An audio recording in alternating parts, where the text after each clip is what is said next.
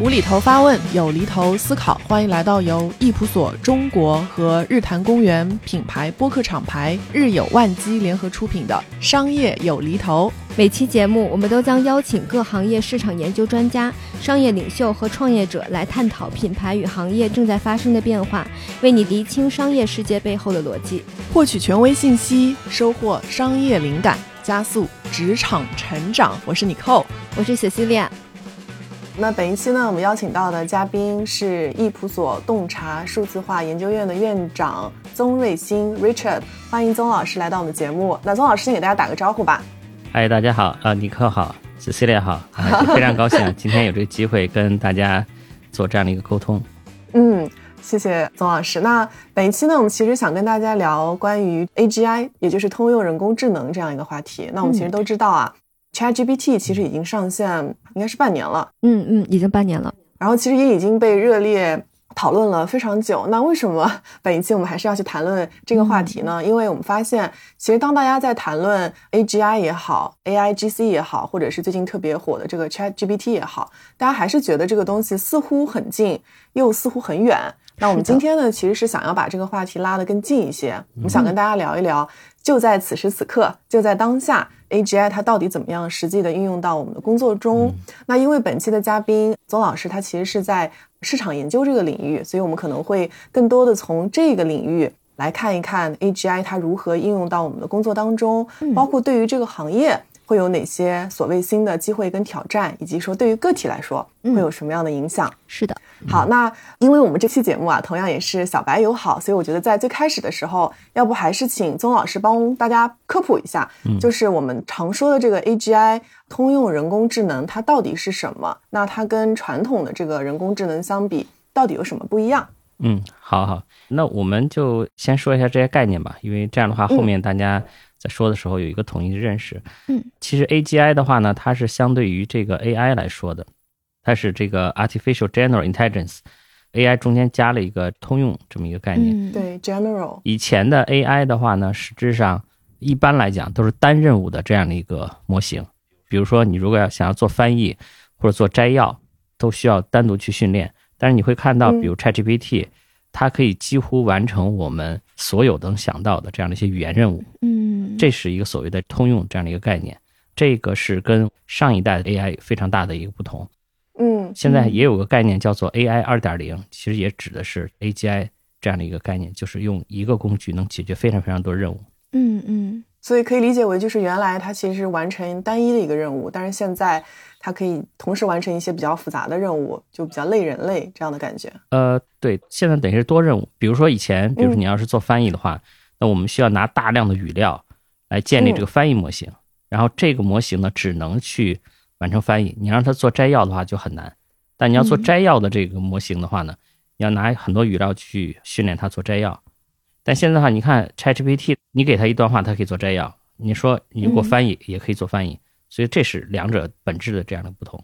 哎，那我理解您说的 ChatGPT 的，它其实就是通用人工智能，也就是 AGI 的一种，是这个意思吗？就比如说，我可以理解为它是电脑和苹果电脑这样的一种关系，这样理解对吗？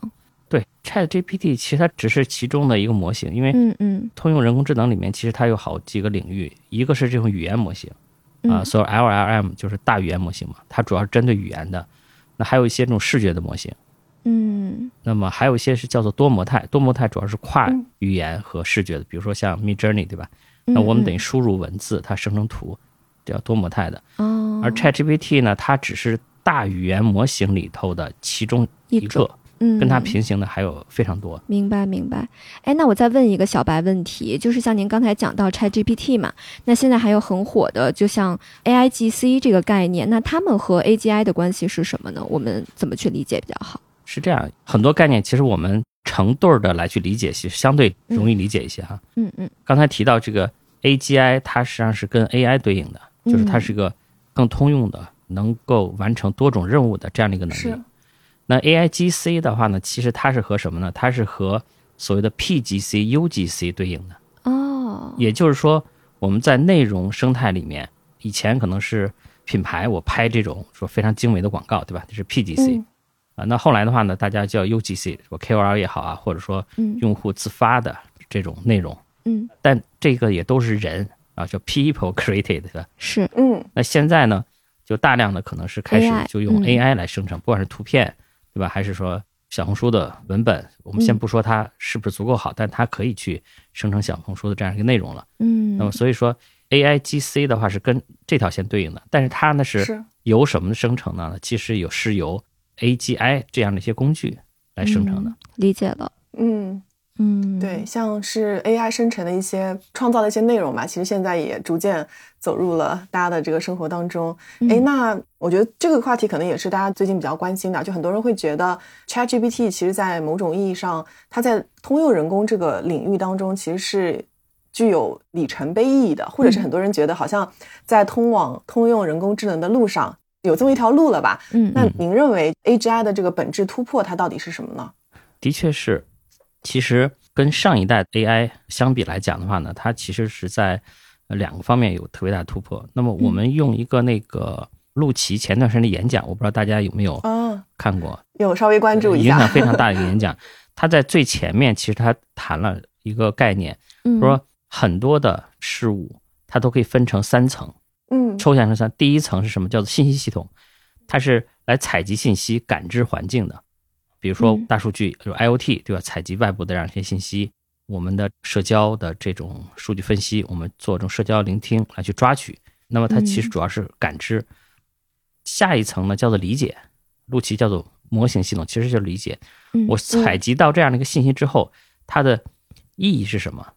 它代表着什么？嗯其实，在上一代大数据这东西，它是不知道的。我只是知道这个温度，但我不知道这个温度我是要穿衣服还是嗯要，嗯，他理解不了。他理解不了，因为这个时候他需要有知识，对吧？他需要有很多那种常识性的东西。嗯这一层的话呢是理解层，这是这次 AGI 很重要的一个发展。嗯，那第三层叫做创作，它就生成。以前的 AI 其实也可以生成，但生成不好，为什么呢？因为它理解是不够的。嗯比如说，我们开了一个会，要有一个会议总结，是。然后呢，你对这个 AI 说，请用三种风格来去写这个总结。第一种是严肃的、商务严肃的；啊第二种是简单明了的；第三种是呃幽默的。嗯。假设我们相信现在这 ChatGPT 能写出来，对吧？嗯。完全可以，完全可以。OK，那这里面内涵的一个逻辑是什么？他知道什么是幽默，嗯。对吧？他能够理解，他理解什么是幽默，嗯。然后他才能再生产幽默的这样的一些东西。嗯我曾经自己玩笑似的去做，就是请用三种不同的风格写什么，就是天冷了。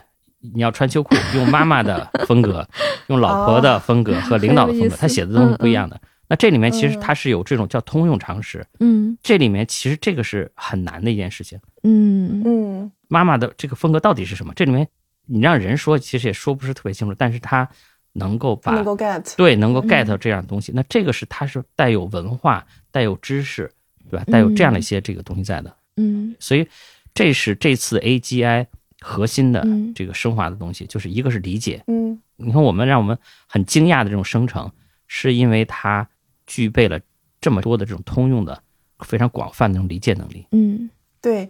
哎，那上次听宗老师说过，就是在那个美国，其实不是有一个非常火的智能女友嘛？它其实可以就是在某种程度上 感知到你的情绪，然后跟你去对话。对对对对，就像那个电影那个《Her》里面那样。那其实我也很好奇，因为比如像这个感知情绪这个东西，我去查了一下，它其实已经存在很多年了。嗯嗯嗯那为什么说这一次这个意义会这么重大呢？呃，其实这个问题还是会回到刚才说的 AI 和 AGI 的这个概念上。嗯。你说的那个感知情绪的技术，我不是特别确定，你是不是指的是一种神经科学方法来去哦做这种情绪的感知？其实很多年前它就已经有这个技术，它的技术是什么呢？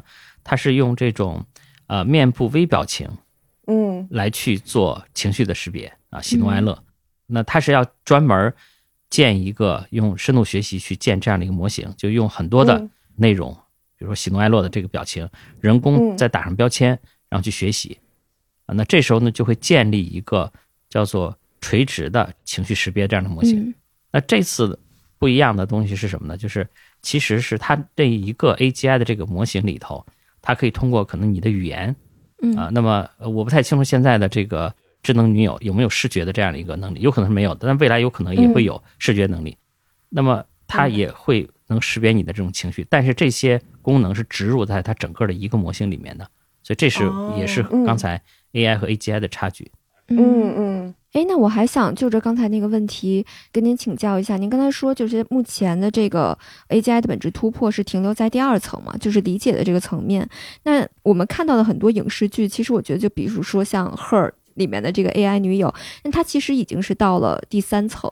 就它已经是在去做一些动作，或者做一些决策，或者做一些就是实际会产生行动的影响了。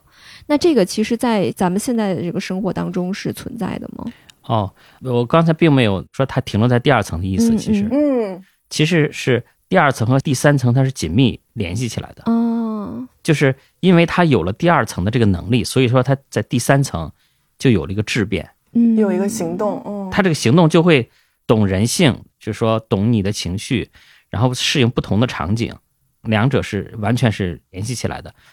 但是呢，有一点是什么呢？就是其实我们现在说的这个 generation 的话，很多时候还是 content generation，比如说嗯图啊、文字啊，语言，对语言的这样一个东西。那它是什么呢？是这个呃人工智能模型它自带的这样的一个东西，它叫 action，对吧？就是创作。但实际上，第二层的这样的一个变化，其实是对其他领域有非常大的影响的。嗯我举个例子，比如说，我们如果把波士顿动力机器人嗯给它连上 ChatGPT 的话，那他可能走在街上，你跟他打招呼、跟他聊天儿也是可以的，或者说你让他做一个什么事儿，对吧？嗯，包括现在有些大的公司在研究视觉的东西，用那个机器人它可以去拿东西啊，对吧？去做特定一些事情。嗯嗯，你刚刚说的这些，他们已经实现了吗？还是说正在研究当中？波士顿机器人那个应该是没有，我只是我的一个设想。但是，Google 之前放过一段视频出来，它是让机器人在桌子上去取东西、摆东西，做这样的东西。嗯说这个是什么意思呢？就是中间的这个理解这一层，它能力强了之后，其实它是可以不仅仅和语言和图片的这个生成相关，行动相关结合，对，它可以嗯和其他的领域，嗯比如说在家里去照顾老人，哦，对吧？哦那他我懂你的情绪，我可以去跟你聊天啊，照顾嗯你啊，摔倒或等等这些东西。那这时候就不用我单独一个模型模型去建了，嗯明白。对其他很多的领域会产生非常非常大的影响。是是所以就是有了这个理解的这个核心能力的突破之后，它可能会跟其他的一些领域去做结合，然后就会有很多更大的一些想象空间，有很多可能新的机会出现。是对的，会出现质变，会让很多的领域会出现质变，不仅仅是在我们眼前看到的图像啊哎文字图像的这种嗯啊创造这一块儿，嗯。明白，哎，那刚刚宗老师是帮大家就是理了一下这些概念啊。那 我觉得下面我们可以聊一聊关于我们今天想特别切入的这个市场研究的这样一个点，因为其实易普所是做市场研究的嘛，是典型的知识密集型的工作。嗯对，我猜测可能也会是最早的一批去使用 AGI 的这样一群人。那其实我也很好奇啊，就是在 AGI 的这个时代下的市场研究，它会面临哪些新的机会跟挑战呢？肯定会对我们的行业会有比较大的影响吧？的确是因为现在的这个 AGI，它主要的其实就改变的是这种知识的生成、知识的这种理解。那么，其实像我们这个行业的话，是典型的，像你说的这个知识密集型的这样的一个行业。嗯首先影响到，比如说像美国的这种法律行业，嗯受到影响其实是非常大的，因为很多的初级律师他的工作其实就是找案例。嗯哦，那那这个时候其实对，就是 这时候大家都可以取代你了。人工智能就最擅长这件事儿了。对是啊，嗯那高级的说我要上法庭啊，或者其他这种高级的这种律师，这不可替代，但下面就就容易被替代了。嗯那对我们这个行业来讲的话呢，我先说一下机会吧。嗯嗯从这个机会来看的话，我看到了几种机会哈。刚开始我们看到出来东西之后，就感觉是哎，好像东西特别好，对吧？嗯能生成东西啊等等这些。那我看到的机会是什么呢？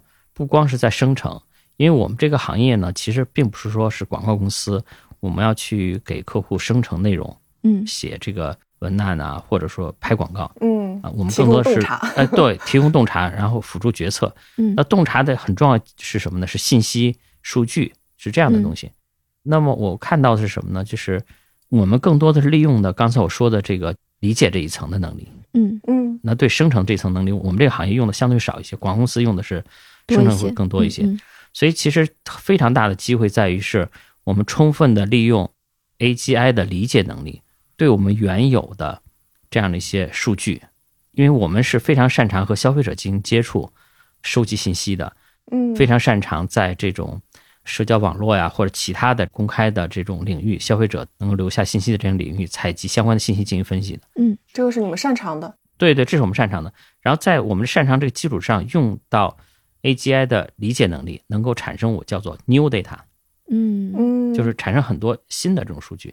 那以前可能只只是一张图片，那么这张图片可能是有，比如说一条小河，嗯有晨雾，有鹅卵石，对吧？这是可能是消费者发这张图片，但这时候我可以用其他的，用一些技术去理解，说他发的这个东西的含义，可能是一种哦宁静，啊，可能是一种背后的意思。对背后的意嗯思。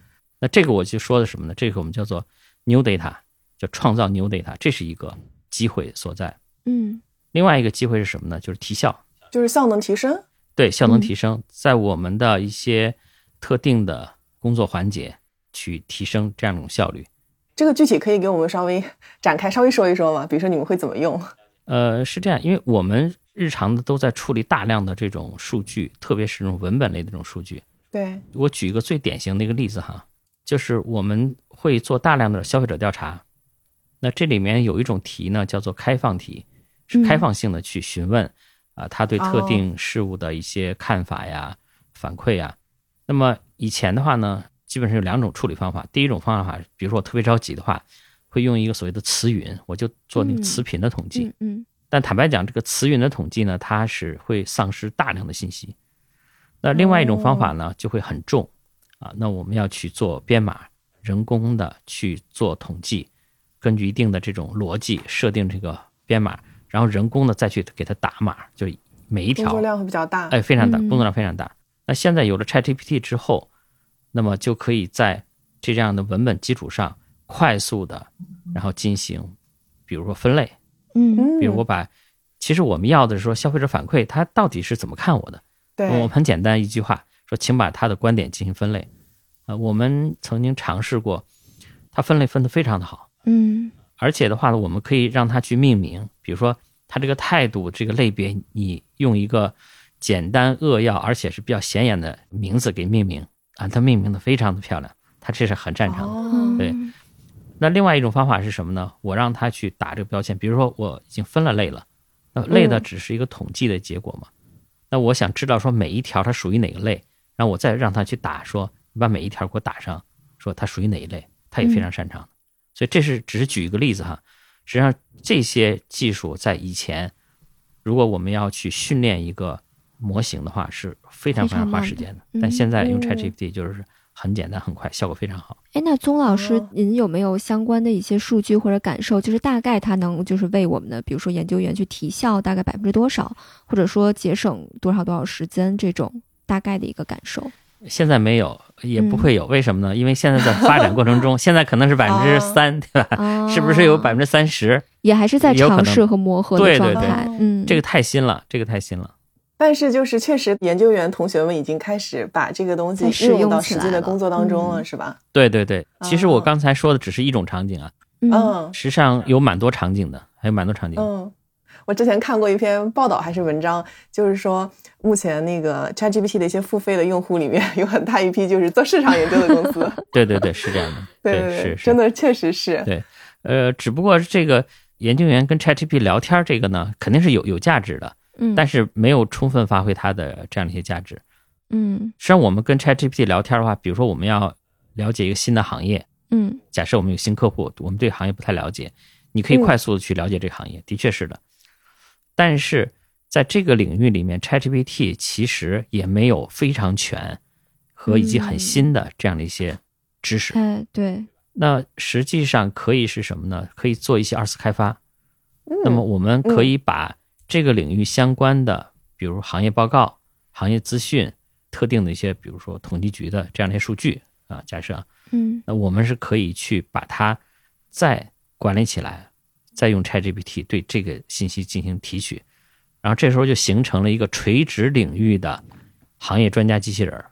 嗯哦，这个好像也是很多垂直领域的公司好像在看的一些事情，对就是看能不能生成自己这个领域的一个模型。对对对，嗯所以这个的话呢，我们叫 AGI 加 AGI 加什么 AGI 加 data 或者 knowledge，就是嗯垂直 knowledge。那么未来这块儿会是一个非常大的，有非常大的这种空间，嗯，就是很多的资讯、很多的信息、行业知识，其实都是在公司里面内部、或者说行业里面是分散在不同的地方。嗯。那未来在不同的地方会形成大量的这种智能专家啊，这是一个非常大的领域。哎，那宗老师，您刚才提到了这么多，我在想，就是 AGI 的这个技术，它会让我们的研究更加的深入吗？或者说，会不会有一些新的研究领域或者方法能够再涌现出来？啊，我觉得是有可能的。你说的这个是很有意思的。我们刚才说的什么是提效，对吧？嗯嗯提效或者说生产一些新的这种工具。对，这个 Cecilia 说这个，我觉得是非常有价值的一个东西，就是嗯你刚才的那种模式还是在原有模式下去发展，那有没有可能创造新的东西？实际上是可以的。嗯我举个例子啊，AGI 可以让我们原来不可想象的，或者说没法去做的东西，我们会去做。嗯，那么我们前一段时间有一个实际的项目啊，非常有意思。嗯我们是研究饮食文化，因为饮食是有非常多的这种文化内涵的。嗯是，但是那个项目的话，我们并没有去做呃消费者调研。嗯我们在想一个事情是说，什么地方是包含了饮食文化的这样的一个文本，这样的内容。嗯，那么我们看到的是说纪录片，哦对。纪录片。所以说我们就会嗯。找了很多部纪录片，然后只去看他们的文案，就他们的解说词。嗯啊，那然后我们用 ChatGPT 对它的解说词进行信息的提取。哎，这个很聪明哎，对，然后之后呢，当然提取出来是也是很散的嗯，这后面还需要再做专业的研究员进行分析，嗯呃，再借助就是一些数据库技术啊，其他这种技术。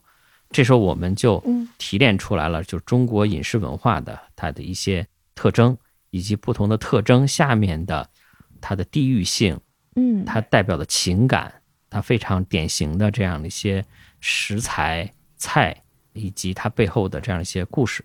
嗯那这个在以前来讲的话，我们其实是不太敢去做，这个投入产出会就是怎么说呢？就一个项目来做这种分析，这个那那个得用专家，对，很难，而且量很大。那现在我们就创造了新的这种场景，嗯哦，对。那我相信就是未来还有很多这种新的场景，是因为这种嗯技术会创造出来。嗯，是感觉就是找到了一个新的玩法哈。就原来是比较难去判断它的 ROI 的，对，那这个事情做出来之后，嗯它就是有反馈到你刚刚讲的，一方面它有更深入的理解，然后另外它也有体效嘛，就这两方面都满足了吗。有的有的。首先深入理解这块儿的话呢，其实它相当于一个，呃，有点类似于一个定性的一个研究员，有几年经验的一个研究员，嗯他能去提取啊，这是一个理解。但你说有多深入，它其实是到字面这一层是没有问题的。你要再往上去拔高，那这个还需要有经验人去做，这是人的价值。嗯提效这件事儿呢，说句实话，这个是非常重要的。这有点像我雇了一千个研究员，对吧？因为他就 API，我们是用的 API 去跑嘛，而且还不用休息，对对，还不用休息，对吧？是那那你说你说那事儿能不能做？能做，对吧？嗯嗯但是我这个效率就非常低。嗯对，这个只是一个案例了，我觉得未来可能会有更多好玩的 case。对对，嗯是这样的。诶，那我们刚才是聊了，就是关于它能更好的理解嘛，然后那另外一个维度其实是生成，嗯。就刚刚其实宗老师也稍微提到了一点，要不嗯。你也给我们讲一下，就是 AGI 是如何在帮助内容生成这块儿，就是能够更好的去生成内容的。嗯嗯，就生成内容其实是是两方面了，一方面就是在我们这个行业来讲呢，用的相对少一点，嗯。但是其实它在整体来讲，我觉得它的非常大价值就是在内容生成。为什么？嗯。因为很多的时候，其实我们洞察的目的实际上是为了做决策，嗯，然后决策很重要一个，其实比如放在营销方面，它就是生成内容，所以也就是说，其实它是你理解了之后做这样这个内容生成。现在其实大家也都比较了解了，比如说一些文案的撰写啊，嗯啊，图片的嗯生成啊，对吧？这都比较普遍了。包括呃，我最近看到视频的生成，现在也是一个比较大的热点。对对然后对，返回到我们这个行业来讲的话呢，嗯我现在看到的有有几种哈。第一种的话呢是帮助一些设计，呃，嗯就是项目的设计。比如说，我想去做一个呃某一个行业的一个访谈大纲，嗯其实你是可以让它辅助帮你去做这样的一个设计的。嗯，我尝试做过哈，就是不完美，但是呢，它会给你很多的启发，嗯对对对对，我同意。对吧？就是你在设计的时候，哎，好像他说那点还挺好的，我就再放进去。嗯，就是你不能依赖它，对吧？它是个拐棍儿，它不是腿，是，这是一种。另外的话呢，比如说我们在写一些，比如计划书的时候，它特别适合嗯写那种面儿上的东西，比如说 项目背景、汇报工作嘛 汇报工作，对这些东西，片儿汤话。对，就是这些是比较适合，因为有的时候你爱花时间写的，我们快速的把这个写出来，实际上是可以的。还有一些呢是更深度的生成，我看到呢是有的公司已经在定量问卷里面，呃，会嗯。植入 ChatGPT 这个样的一个能力啊、嗯，就说比如说我要问某个问题，那么它会自动的给几个提示生成。这个呢，我自己感觉呢是也是辅助性的吧，因为嗯。其实真正非常专业严谨的那样的一个研究项目的话，它的嗯这种问题它是有一定的规则，包括保持一致性，嗯跟数据库对比等等这些东西，它不是说我就呃像创意一样生成一下就行了。所以在我们这边主要是这样，但这里面其实还会有一些很重要的东西。我举个例子，就是我们现在看到的叫做概念新的产品概念生成，嗯因为在嗯我们这个行业里面的话呢，其实它是有呃有一种业务叫做呃 innovation，就是创新类的业务。我们是帮助企业去了解客户的这种文化、他的心理，然后习惯、趋势，然后品类的需求。嗯那了解这个东西的目的是什么？我们要给客户建议，是你应该生产什么样的产品，嗯，这个是满足客户需求的。后面他们再去测试、再去研发、再去上市。所以说，idea generation 或者叫 concept generation，就是这个叫做产品概念的东西。嗯嗯，那这个的话呢，是可以做生成的，这是很重要的一个东西。嗯但是在做这个过程中的话呢，我们会觉得是说，一定要基于我们前面的那个充分的理解来去生成。是，嗯哦，你让 ChatGPT，你说你给我生成一个什么什么新的咖啡，它马上可以生成一下，嗯它可以生成无数的咖啡，嗯，它可以胡乱说。对，可以胡乱说。但是那哪一个是符合对，用户的需求对吧？嗯嗯，是符合趋势的，那你要基于前面的理解去做，那这是非常关键的一件事情。而且应该也会要基于就是研究员本身对于市场的理解吧，对就二者的一个加持吧。对的，嗯对的，嗯对的。所以我理解，嗯其实现在 ChatGPT 它在我们的现实的研究工作当中，它还是有一部分的局限性的。它能帮助到我们一些，比如说帮我们提效，然后帮助我们增加更多的从他的角度的一些 insight。但是在真正去使用的时候的话，还是要靠我们更加有丰富经验的研究员或者研究团队专家来去做。对的，ChatGPT 其实它只是说在特定环节上能够去提效也好，或者说做一些什么样的东西，但是对于我们这样的一个行业的话呢，它解决都是叫做复杂商业问题，嗯嗯，它不是个简单商业问题。有一些什么叫做简单商业问题？我举个例子啊，比如说在 CRM 系统，假设啊嗯或者说客服系统，那么用户发一个邮件过来，或者说个微信过来投诉，嗯那他可以准实时的去判断说他属于，比如我们公司几个部门属于哪个部门做分发，嗯或者我实时地给他发一个回复，说啊对不起，我们去怎么给你解决，针对你的什么问题，有针对性的去发。这个的话呢是简单问题，嗯它不需要考虑那么多的因素，做一个复杂的一个商业决策。它就是在一个点上，但是呢，它是什么呢？虽然简单，但是要求快，然后量特别大。那在这个时候，ChatGPT 或者说 AGI 这种技术，它能在这儿可以就说形成一个小闭环，就在这儿就把把工作完成了。嗯但是对于我们这种其实偏研究、咨询，我们会影响到重大商业决策的，嗯这个都是一定是需要有人去专家去介入的。嗯，那您刚才提到，就是说现在计算机能够理解内容了吗？那可能它在规模上也会对我们有一些帮助，会有一些什么新的方法出来吗？对计算机理解内容这一块儿的话呢，实际上在以前的话呢，其实有很多的社会科学理论的，嗯比如说符号学，嗯网络民族志这些是吧？对对，网络民族志啊，符号学这些东西。比如说理解这些，我举个例子，符号学这个事儿，其实它是非常重要的一个社会科学理论啊。那嗯其实我们营销里面，比如说我们有一张图片，我们传递的、传播的，其实并不是这个图片本身，传递的是图片背后的它的的 meaning 嗯啊，它的意义。那这时候其实我们我们会发现说，用一些视觉的一些模型，或者一段文字里面它的含义是什么？你说这里面有什么样的隐喻，对吧？嗯消费者的真实意图是什么啊？他的动机是什么？他是能判断出来的。所以这是一个叫做深度的这样的一个理解，就是说等于是它的这个 meaning 它能理解出来，然后我们再用这种能力再去用到大量的语料这种社交内容也好，或者说调查这种内容也好，那么现在我们在做一个所谓的网络民族志的这么一个哎，说到这个网络民族志啊，可能跟嗯。刚才那个符号学一样，就是有一些听众可能比较陌生这些概念。是的。我，觉得要不宗老师也是帮我们先科普一下这个网络民族志，包括就是还有一个对应的是民族志嘛，就他们之间的一些区别跟联系是什么？嗯嗯嗯，坦白讲，这是我们是借用的一个概念哈，借用一个概念，哦。就是它严格学术上的这个网络民族志和我们这个会有一点点区别，但是我们是哦用了这样的一个词。嗯。呃，民族志的话，其实它是文化人类学里的一种，对，一个研究方法嘛。对它这种研究方法，它的核心的目的要是共情，是要去研究某一个族群，然后去理解它，对吧？嗯，那可能说我们去，比如说我们看一个原始部落，嗯它的这个习俗很奇怪。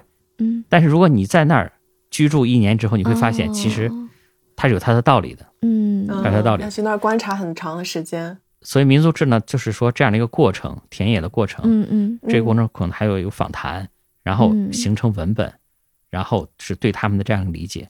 嗯。所以这时候其实我们就知道，哦，其实人是生而怎么说，生而平等也好，或者生而他有他有他的这种道理在的，对吧？他是有原因的。它它有他的原因的，嗯。所以这个时候你用到商业上就会了解，哎，消费者也是，比如我我不了解这个族群，这个年轻人说这一群看起来很极端的这个年轻人，他的这种消费是怎么样子，我没法了解，但实际上用这种方法，你同样的你可以了解他们，嗯只是在商业上的话，它不会像学术上那样，学术它可能田野的过程可能几个月，说甚至说嗯几年都有的，对吧？耗时太长了。对对，耗时太长。那么在商业上可能就相对比较快的，但是嗯也是用这样的理念来去做，这是所谓的民族志的这样一种民族志，对对民族志这种用法，商业上用的是非常多的。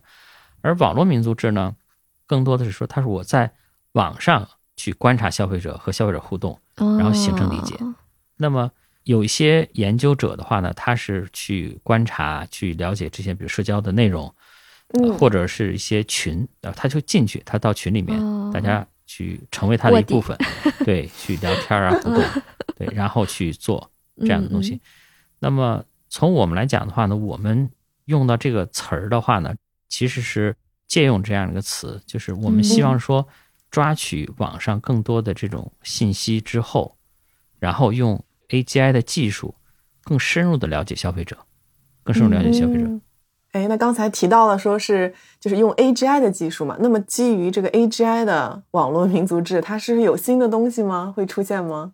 其实是这样子的，民族志这个地方呢，其实它是一个是观察，然后互动，然后记录，对吧？嗯其实民族是可以做这样一些互动的。呃，我们现在呢，更多是在观察这一层。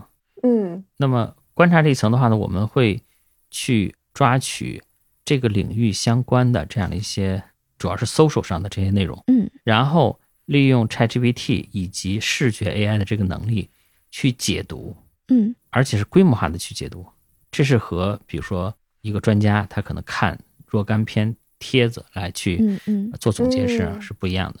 嗯，第一反应是效率又提升了。是的，嗯，效率和成本，成本也降了。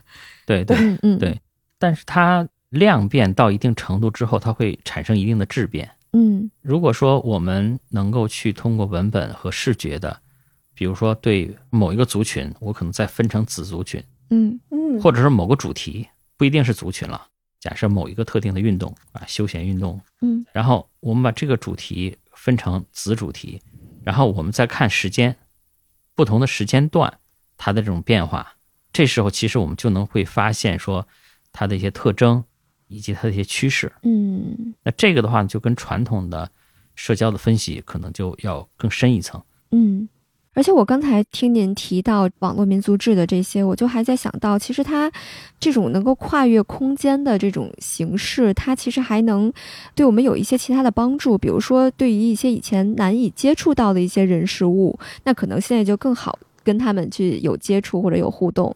再比如说，可能之前觉得比较敏感的一些领域做研究，可能也会更加方便一些。对的，是的，嗯我们会发现，其实，在网络上有大量的这种非常有价值的这样一个信息。我举个例子，比如微博，嗯。微博其实它是研究消费者非常好的一个地方，就是很多的消费者会把这个微博当成树洞，是的，它是真情实意实感发这样一些东西，转评赞可能几乎为零，他真的是就把自己的真实情感会透露出来。嗯。透露出来，然后的话呢，我们通过这样的一些内容的分析，可能就能获得非常多有意义的东西。当然，这个所有都是公开信息啊，就是我们不不是拿那种私密的这种信息。嗯嗯是，的。然后这个分析也会非常的保护这个用户的隐私，但是这些信息真是非常有价值的。嗯，那您刚才提到的这个基于 AGI 的这种网络民族志，它具体是怎么去实现的呢？实际上，它的具体的做法是什么呢？是首先要定主题，然后定分析的目标。其实它还是一种商业分析，嗯。它还是要服务于这个商业目标的。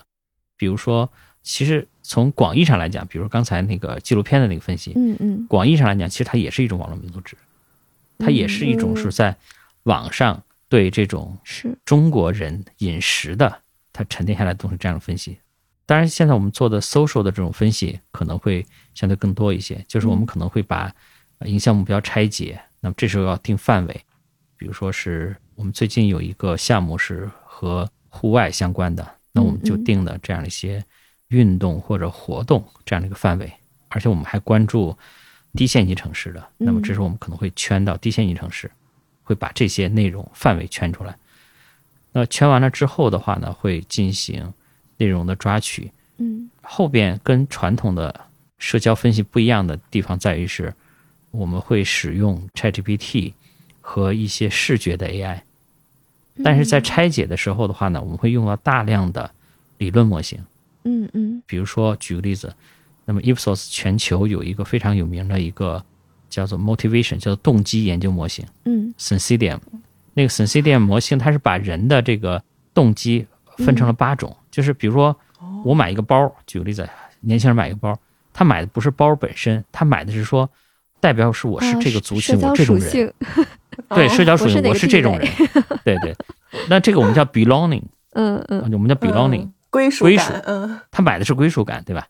那个人买 LV，他就不是归属感，我要跟别人不一样，那就是另外一个东西。嗯。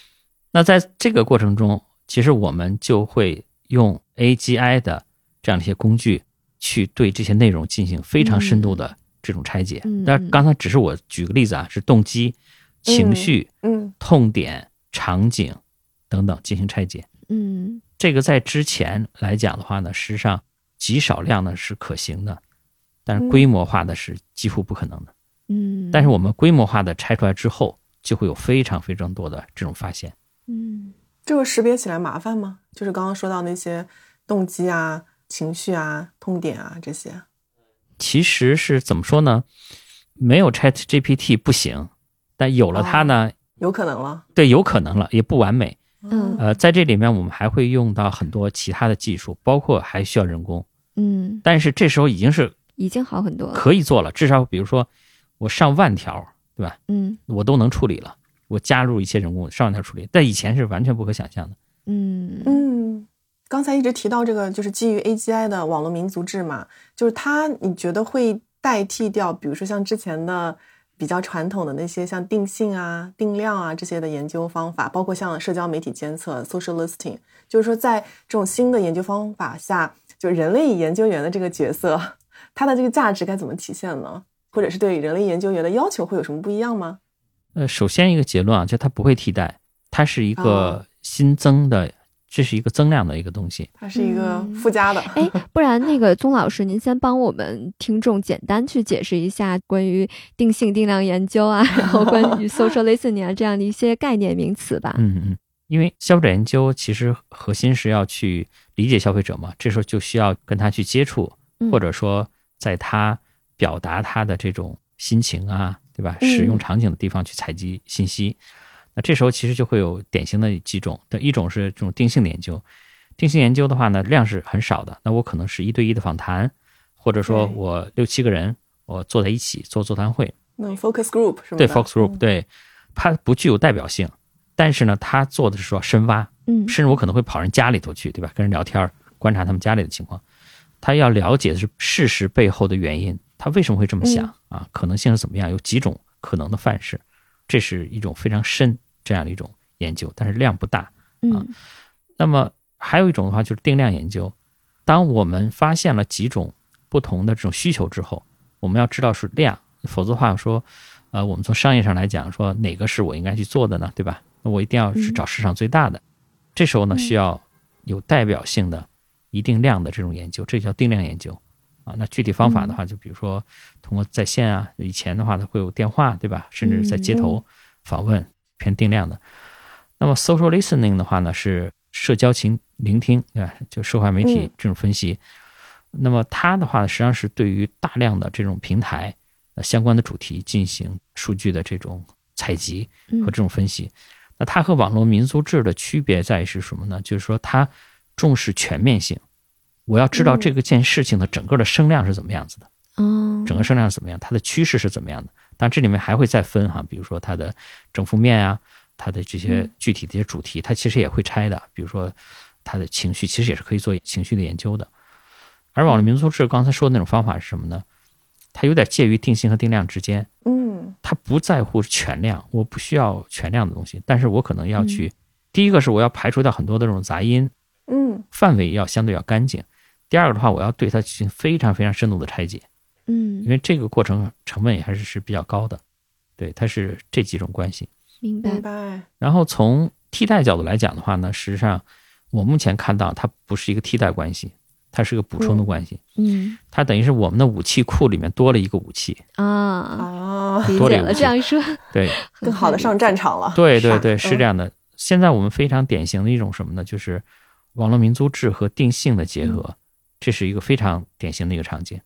就是我们在做定性研究之前，其实我们对这个市场没有那么的了解，所以很多时候，比如做定性研究，可能在定性座谈会之前会做很多的日记，对吧？做大量的日记、嗯啊，其实就是要观察他的生活嘛，对吧？嗯当然，这里面观察的有一些其实是通过社交媒体是看不到的，比如说他家里他有些不是那么炫的东西，他不愿意晒出来，对吧？那个还是就需要的，真正有价值的，对，嗯还是有价值的。但是很多东西其实已经透露在网上的东西，其实通过网络民族这种方法，嗯快速的去给他做这样的一个扫描。嗯，那也就是说，我在跟消费者在接触之前，其实我已经知道说大家所思所想，他的行为特征嗯啊，行为模式是怎么样子的。听上去就是它其实可以做一个很好的补充，然后让对这个理解更加的深入，然后视角也更加的全面。对对，是是这样的。好，那其实刚才宗老师给我们分享了一个就是有关饮食文化的一个案例，有没有其他有意思的案例再给我们分享一个？呃，我们还在做一些，因为很多项目还在进行中哈，但是我可以嗯把一些场景可以跟大家好呀，说一下。嗯让我们感受一下。对对对，我们现在有一个课题是在做沟通的这样的一个方向，这样的一个研究。这是什么意思哈？就是其实每一个品牌的话呢，它都希望说它的沟通的内容和它的品牌策略是一致的。这样的话呢，它才能在消费者的心智当中形成一个统一的这样的一个品牌形象。是的，那么在以前呢是比较容易的，因为以前可能特别是消费品广告，比如我一年几支 TVC，几个户外，可能就是我的大部分预算了。嗯那么这个片子和这个户外出去之前，它一定是精心设计，老板也看过，对吧？各种测试啊等等这些东西嗯，它是跟它的这个品牌是非常一致的。嗯那现在就不一样了，现在这一方面的投入在减少。嗯那么我可能我的这个官号，各个平台的官号，一个礼拜可能会发一个东西，我的嗯 KOL 可能是一天会发一堆，是是对吧？嗯，对，一天好多是对，一天好多这样的一些内容。那这时候它的这些内容，它是不是符合它的这种品牌的调性，嗯然后沟通的这种策略，它的利益点有可能是不一致的，特别是非官方发的这样的一部分。嗯那么我们其实就可以通过刚才说的那样的一些技术去看，说，那你的这个沟通是不是和你的品牌策略是一致的？嗯或者更放大一点，你的竞争对手他在怎么发生？这时候其实你就可以看到我的竞争对手的策略是怎么样子的。嗯你是说你可以去抓取他们信息的那些内容，然后去分析说是不是跟他想要传递的内容是一致的吗？就是这样的。我刚才提到网络民族志这一块实际上等于是我们是要做很深度的解析嘛，对吧？嗯，做很多维度的解析。那么，如果说以这个商业目的为目标的话，那我们就去以它的品牌策略进行解析。嗯嗯但这里面我们可能需要建议特定一些模型哈，嗯嗯，但这现在实际上是比 AI 一点零的时候要好很多。好很多。嗯所以，当我们按照这个方向解析的话，就跟它的策略能对上了。嗯嗯那我就知道能 track 你的这个沟通方向是不是一致。就以前的话，可能我们更多的说你的声量有没有负面，对吧？这样的东西。哦，看的维度没有那么多。对对对，是。比如说刚才我我提到一个图片，我能够解读出来它的调性嗯啊，它的风格，想传达它的意义是什么。当然，这个嗯模型我们是在正在优化过程中啊，这是可以的。所以这时候我就可以看出你这个内容或者某个 KOL 看起来嗯转评赞很多，但其实它是跟你的调性不一致，你这时候就要嗯考虑了，是不是会分散或者说混淆在消费者心目中你的形象。嗯，我相信这个内容其实对于品牌方来说也是非常非常宝贵的一个 insight。嗯，嗯，我觉得今天跟曾老师聊天，我真的学到了很多。是是，我原来就是对 于这个市场研究 对这个行业发现哇，原来可以挖的这么深。然后我自己听下来感触最深的一点就是，在这个通用人工智能时代，就有了这些 AI 工具的加持，就好像想象空间变得非常大。是就很多原来好像不能做的事情，现在都可以通过它，就是能够实现，比如说更深的理解啊，对的然后效率也可以提高。是是我觉得还挺好玩的。是是是。对，嗯，所以我们希望呢，更多的不是提效。从我个人来讲哈，提效它会自然而然它会提效的。嗯我们希望是创造更多的这种应用场景，嗯然后呢，能够去给营销决策原来是说是做不到的东西，嗯，然后我们能能够做到。对。就感觉以前很多不可能的东西，现在都变得可以去期有这个可能待了。是是对，也让我觉得，就是以后好像再也不能抱着那种一劳永逸的那种态度去看待这种新的事物、新的技术了。感觉就是，即使我们可以，就比如说像我现在吧，我可能还是不是那么懂这个技术，不是那么懂这个 AGI 这个东西，但是感觉无论是你是哪个行业、哪个领域，都得去拥抱这种变化，去拥抱这个技术的发展。是这样的。嗯，是是，而且我觉得，就大家倒不用担心，因为你不拥抱，你会被迫拥抱的。会被拥抱。对，嗯现在其实刚出来半年左右嘛，已经有很多场景啊，很多产品都是现在在雏形阶段。我估计到年底的时候，会有很多嗯，更加成型的东西出来，现在其实还看不透。是是是，行，非常感谢今天宗老师来到我们的节目，跟大家分享了一下在市场研究这个领域，在 AGI 的时代下有哪些新的可能性。我自己听下来还是觉得挺好玩的，然后有很多新的东西值得期待。是的，那如何能够真的就是不在 AGI 时代被这个 机器所替代？我觉得可能也是大家现在就在思考的一些话题。但是其实当时代的风真的来的时候，就像我们刚刚讲的，它会吹到每个人身上，嗯，就算不去拥抱，可能也要被 迫被拥抱去拥抱它。做好对准备。是嗯所以也提醒大家，其实可以去思考，在这样的大环境下啊，我们怎么样去？我觉得一方面吧，作为人，肯定还是要去思考怎么样更好的去发挥人的主观能动性，去驾驭 AGI，、然后为自己的工作。